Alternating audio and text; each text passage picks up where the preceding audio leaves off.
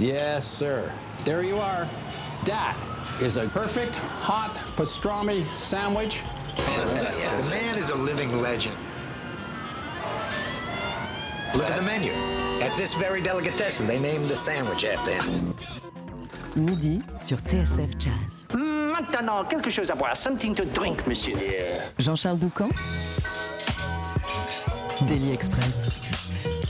Il y a dix ans, le saxophoniste Pierre Bertrand faisait un rêve et imaginait un espace où le jazz dialoguerait avec le flamenco et plus largement les musiques du bassin méditerranéen, d'Afrique et d'Amérique latine. De cette vision est né le groupe Caja Negra avec lequel il sort aujourd'hui un troisième album, une relecture ingénieuse de la Far East Suite composée en 1964 par Duke Ellington. On en parle ensemble avant votre concert de samedi au Pan Piper. Pierre, bonjour et bienvenue.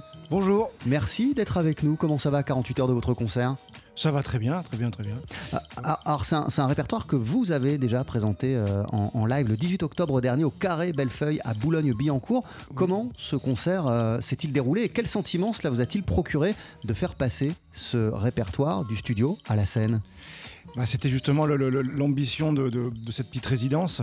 Euh, c'était justement de faire exister. euh, c'est toujours difficile le fait de- de- d'enregistrer un album et puis de le, présenter euh, sur, scène directement et le fait de pouvoir le, comme ça le, peaufiner et puis voir un peu aussi ce que ça donne sur scène. c'est- très important.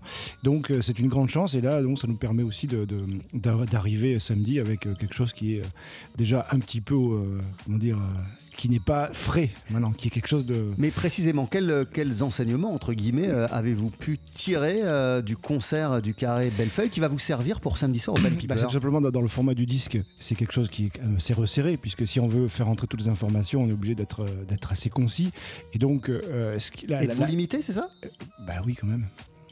Et c'est-à-dire que c'est pas le même, c'est pas, c'est pas le même, le même but non plus. Et quand on est sur scène, bah là, il y a beaucoup plus de place à, la liberté. Et c'était justement euh, le, but de, ce travail-là, c'est de, créer des contrastes et de, gérer la partie d'improvisation et de, choses écrites. Et, juste, et c'est justement la, partition entre guillemets, je dis partition parce que c'est entre guillemets de Duke Ellington. Il y a, quelque chose de très spécial dans cette suite qui fait que j'avais envie de garder aussi cet esprit-là. Et c'est surtout, c'est surtout en live maintenant que ça va se passer. Parce que c'est là qu'on va pouvoir vraiment euh, aller dans, son côté sauvage et, libre. Vous allez nous dire, euh, Pierre, ce qui vous a donné envie de revisiter cet album culte de Duke Ellington, mais juste avant, voici l'une des pièces de votre Far East Suite sur TSF Jazz. Voici Debka.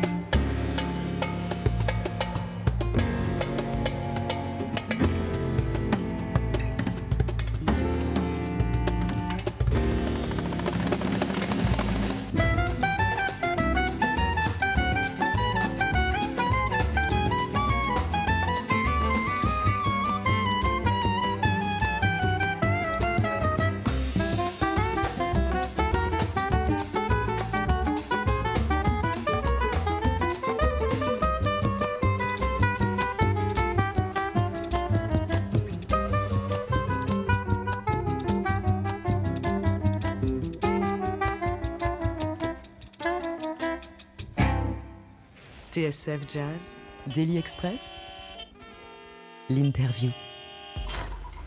Avec à nos côtés ce midi le saxophoniste Pierre Bertrand. Pierre, on parle ensemble de votre nouvel album Far East Suite, qui est une relecture euh, de la suite du même nom écrite par Duke Ellington en 1964. Ce disque est paru sur le label Crystal Records, le vôtre, et vous le présentez après-demain soir sur la scène parisienne du Pan Piper. On vient d'entendre euh, un morceau qui s'appelle Debka, à quelle étape de la tournée euh, orientale de Duke en 1963 ce titre fait-il référence, fait-il allusion?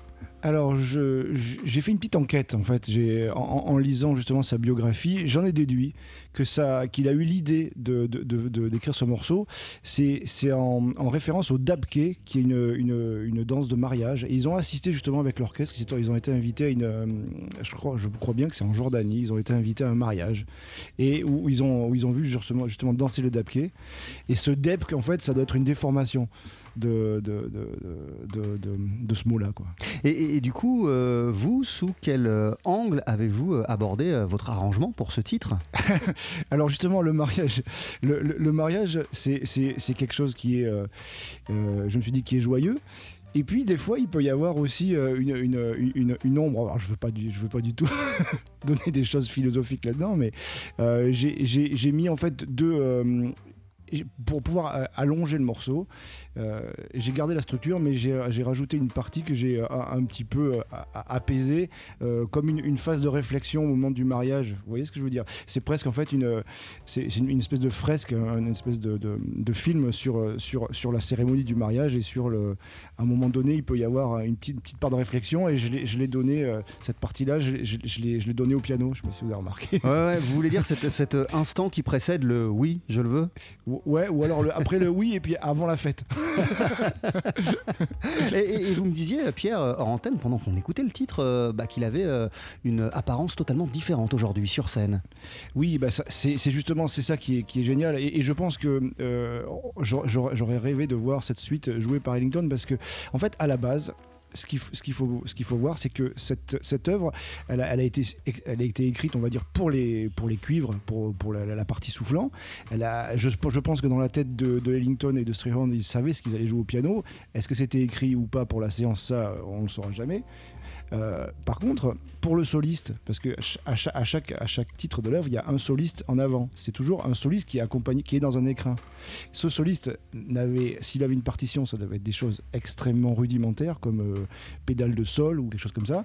Et, pour, et pour la batterie et pour la basse, c'est pareil. C'est pour ça qu'on entend des choses assez euh, extrêmement modernes. Euh, mais c'est joué avec une telle sauvagerie et puis il y a une telle force dans les, dans les mélodies que euh, bah, on transcende un peu l'effet de, de qu'on on parle d'arrangement, d'orchestration, tout ça. Là, c'est un vrai mélange de- une vraie rencontre entre l'écriture et l'improvisation euh, et, et qui donne un résultat extrêmement moderne en, en 66. Et C'est ça qui m'a fasciné. Et précisément, euh, voilà, pour, euh, pour que nos auditeurs le sachent, euh, à partir de quel voyage, de quelle réflexion, de quelles envies cette Farist Suite a-t-elle été le, le- le résultat dans les années 60 Oui, alors là, c'est une- longue histoire. C'était Est-ce qu'on peut tout raconter? Mais ça a commencé donc à, à l'automne 63. Ils sont partis. Ils avaient, ils avaient, l'orchestre avait une, une- une tournée prévue par le gouvernement, par le, le gouvernement, donc le département d'État, dans, le cadre des euh, Jazz Ambassadors, euh, pour, euh, pour justement faire la promotion. de, la culture amé- américaine et puis du jazz. Et donc le jazz était une espèce d'arme, entre guillemets, d'arme secrète en pleine guerre froide. Mais donc le gouvernement les a envoyés dans des endroits hyper chauds. Parfois euh, hy- hyper tranquilles, mais aussi des fois hyper chauds. C'est qu'ils sont passés euh, dans des guerres civiles, des choses comme ça. hein. Bon, pour Ellington, je, je, je, suis pas sûr, mais je sais que pour, pour Armstrong, ça a été le cas. Pour, euh, il y a eu des choses très, très, euh, très, très délicates. Donc, ils avaient un périple euh, au Moyen-Orient qui les a fait atterrir pour simplifier à Damas et puis ils ont, ils, ont, visité, ils ont visité tout le Moyen-Orient, ils sont allés jusqu'au Bangladesh, en, Inde et c'est qu'après il y a eu cette deuxième suite qui est la, la, la, suite la Nippon qui est Adlibon Nippon qui, termine qui termine cette suite là qui est une suite dans la suite et qui a été écrite euh, légèrement plus tard avant d'aller euh, faire un voyage au Japon justement.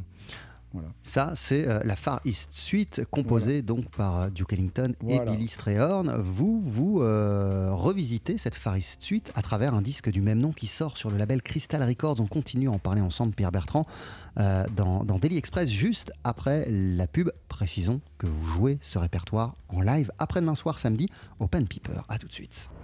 12h-13h, Daily Express sur TSF Jazz. Aujourd'hui, marinière, foie gras, caviar, cuisses de grenouille frites ou alors tarte au poireau. Jean-Charles Doucan.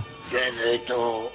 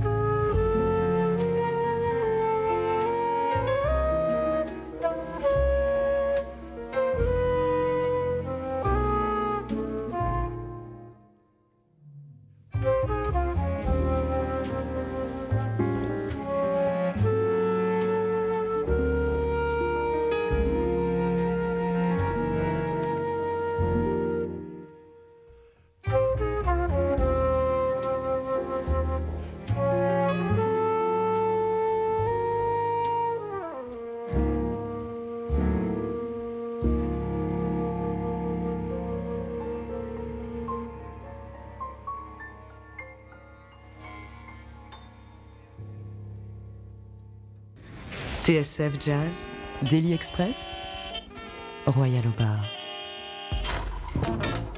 Qu'est-ce que c'est beau Pierre Bertrand, un extrait de votre album, votre relecture de la Far East suite de Duke Ellington. Le disque est sorti chez Crystal Records. Vous le présentez en concert après-demain soir au Pan Piper à Paris. Qu'est-ce qu'on vient d'entendre et euh, à quoi vous êtes-vous attaché dans cet arrangement? Même question pour tout à l'heure. Comment vous l'avez abordé?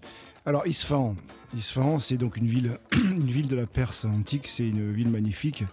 Euh, et je ils ont, ils ont eu l'idée, et déjà, je, je pense que c'est. euh, je crois bien que c'est une composition de Willy Strayhorn pour le coup. Ouais. Euh, L'arrangement, je ne suis pas sûr qu'il soit pas des, de- à deux mains. Et c'est- c'est c'est un, à la base, c'est un morceau auquel on n'a presque pas le droit de toucher.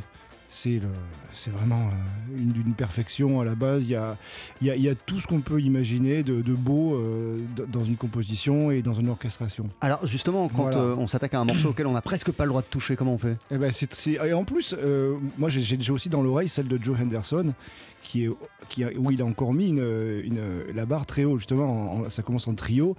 Et j'ai une idée, c'est parce qu'en fait, il, a- il- Joe Henderson commence avec euh, le, le ténor joué dans le, dans le suraigu, avec un son voilé. Et je me suis dit, là, il a dû vouloir imiter le ney, le ney, la, la- la flûte, euh, Ouais, ouais. la flûte arabe.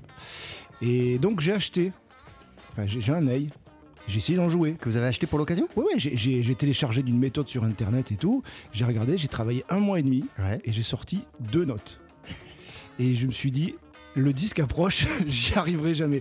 Donc euh, je me suis remis comme un fou à la flûte en sol parce que je me suis dit, de toute façon, c'est pas la peine d'essayer de le faire à l'alto. Euh, on a, on a l'altiste qui a, on a, la personne qui joue ce, ce morceau à l'origine, c'est quand même celui qui a inventé le saxophone alto. Je- inventé, c'est-à-dire qu'il a pris, il a pris un sax alto, il a soufflé dedans et il a inventé comment on en jouait. Johnny Hedges. Donc, euh, de toute façon, c'est vous. euh, refaire ça à l'alto, c'est vous à l'échec. donc, donc je, je- je me suis attaché à essayer d'imiter le, le- le- le son du naï.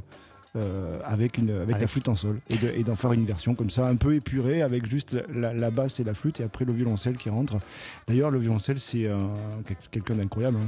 Pierre-François Dufour que je, que je cite Alors justement, euh, Pierre, restons sur le violoncelle et sur Pierre-François euh, Dufour. Euh, c'est un, instrument qui est, qui est nouveau dans l'univers de, de, de Caja Negra. Qu'est-ce qui vous a donné envie pour cette relecture d'intégrer un violoncelle et quelle couleur musicale cela ajoute-t-il à l'univers au son de Caja Negra? Ah, je, voulais en fait, euh, je, voulais garder un peu l'effet orchestral. Alors c'est vrai que mon, groupe est déjà un peu orchestral, de toute façon, même s'il n'y a pas de violoncelle, avec les voix, avec il y, a- toujours des plans sonores, c'est géré un peu comme, ça. Et, mais j'a- j'avais envie de, donner une teinte euh, plus orientale avec justement les cordes. Les cordes, c'est dans, dans musique orientale, c'est très présent. Il y a souvent des grands ensembles de cordes. Hum, et je me suis dit, euh, bon, j'ai rencontré Titi il y a, quelques années, on l'appelle Titi, hein, c'est Pierre-François Dufour, mais tout le monde l'appelle Titi, qui, est- quelqu'un qui est incroyable, qui a une double carrière de, batteur et de, violoncelliste. Euh, et euh, en, l'ayant entendu au violoncelle, je me suis dit, ce- ce- ce- cette personne, ce musicien, s'il est d'accord, doit intégrer le, groupe et ça va être un apport incroyable. Et effectivement, c'est à la fois lui, il a une espèce de grosse contrebasse, hein, donc euh, avec, avec, un gros- son de pids qui se mélange, c'est ce que j'ai voulu faire, faire comme s'il y avait deux contrebasses qui accompagnent la flûte. Et puis après, avec il a une, une, une façon extrêmement lyrique, précise, euh, swing de jouer le, le- le violoncelle que, que je ne savais pas que ça, ça existait. Euh, je, je- je- je lisais que euh, préalablement euh, à, à- à- à ce projet et à l'écriture des arrangements, vous avez effectué tout un travail de recherche sur les musiques, mais également sur les danses des pays qu'avait traversé au cours de cette fameuse tournée euh, Duke Ellington. En Oui. quoi exactement a représenté votre travail de recherche et qu'en est-il sorti, Pierre Bertrand? Alors, on peut pas, on peut pas dire aujourd'hui ce qu'il en est sorti. C'est juste que j'ai, c'était l'occasion en fait pour moi de, de- de- de commencer justement une- un travail de documentation et d'é- et d'études. Donc, ça fait à peu près un an et demi que je, que je travaille là-dessus. Et euh, j'ai envie de dire que ça va donner ça à ma Faris Suite à moi plus tard. En fait, une Faris Suite euh, personnelle de composition. C'est là que justement j'ai. Ah, Vous avez enclenché avec ce projet le, le- le début de quelque chose de beaucoup plus vaste. oui, parce que le- la première histoire avec le flamenco, ça a été ça. C'est-à-dire en 2002, quand, on a ren- quand j'ai rencontré le flamenco, j'ai mis jusqu'à 2005-2006 pour commencer à faire des choses. Et, c'est euh, bon, malheureusement aujourd'hui où je commence à être à l'aise que je change de. Mais j'aime beau- j'aime beaucoup euh, en fait euh, aller puiser dans, les musiques, euh, dans le, je vais le dire folklore, mais c'est pas du folklore parce que c'est carrément de la, c'est scientifique, c'est de la musique, c'est la, la musique classique, la, mu- la- la musique arabo-andalouse est classique. Et il y a des musicologues de musique, et puis ça, c'est de la musique qui a plus de plus de 1000 ans de tradition. Euh, donc on, est obligé de, s'y intéresser. Et en tout cas, c'est pas en pas en un an. Donc j'ai commencé, j'ai commencé à ouvrir la, boîte de Pandore, j'ai commencé à regarder les Macam, à regarder toutes ces choses-là. D'ailleurs, j'ai commencé à en mettre, si, si- je sais pas quel morceau vous voulez encore écouter, mais euh, il y, a des- il y, a, il y, a, il y a un morceau qui s'appelle euh, Montarissa, où là justement j'ai à la fin. voilà, j'ai utilisé, euh, j'ai utilisé des, un, un- un Macam spécial que j'ai transposé dans tous les tons suivant les degrés. Donc c'est des choses qui je trouve intéressantes mais qui vont déboucher, je pense, dans quelques années sur un projet vraiment euh, original, un peu comme j'ai fait pour Joy. Euh, L'achat d'un ney, ça participe de, de- de- de la même chose en fait. C'est Oui, une là- autre illustration de, de- de- de votre immersion, de votre plongée dans. Ouais, mais ma, ma vie ne suffira pas à apprendre à jouer du nez. Ou alors, ou alors je, je vais Pour aller en raison Mais c'est super dur, c'est- réapprendre l'instrument. C'est comme si j'apprenais le hautbois ou un truc. euh, déjà, la position fait mal déjà. On continue à parler de votre Far East Suite, euh, Pierre Bertrand. En attendant, en voici tout de suite un autre extrait sur TSF Jazz, Ahmad.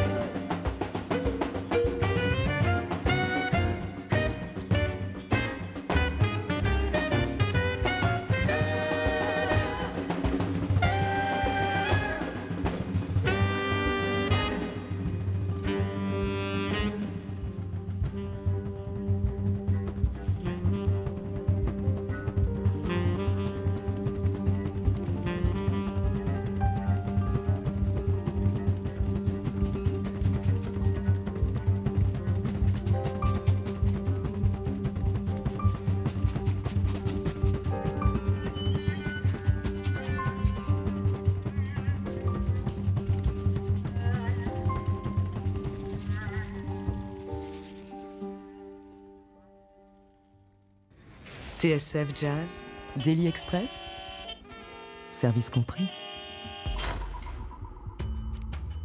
Avec à l'instant Ahmad, extrait de Far East Suite, votre nouvel album Pierre Bertrand que vous présentez en concert après-demain soir au Pan Piper à Paris. Euh, et vous n'êtes pas venu les mains vides euh, nous voir pour cette interview puisque vous nous avez apporté euh, des disques que vous nous permettez de faire gagner à nos auditeurs. Merci beaucoup. Ah mais avec plaisir. En tout cas, euh, pour les gagner, euh, il faut vous précipiter, chers auditeurs, au www.tsfjazz.com à la rubrique jeu et cocher le code gagnant suivant From Duke Ellington. Vous aurez le droit euh, d'avoir votre propre exemplaire de cette Far East suite revisitée par Pierre Bertrand.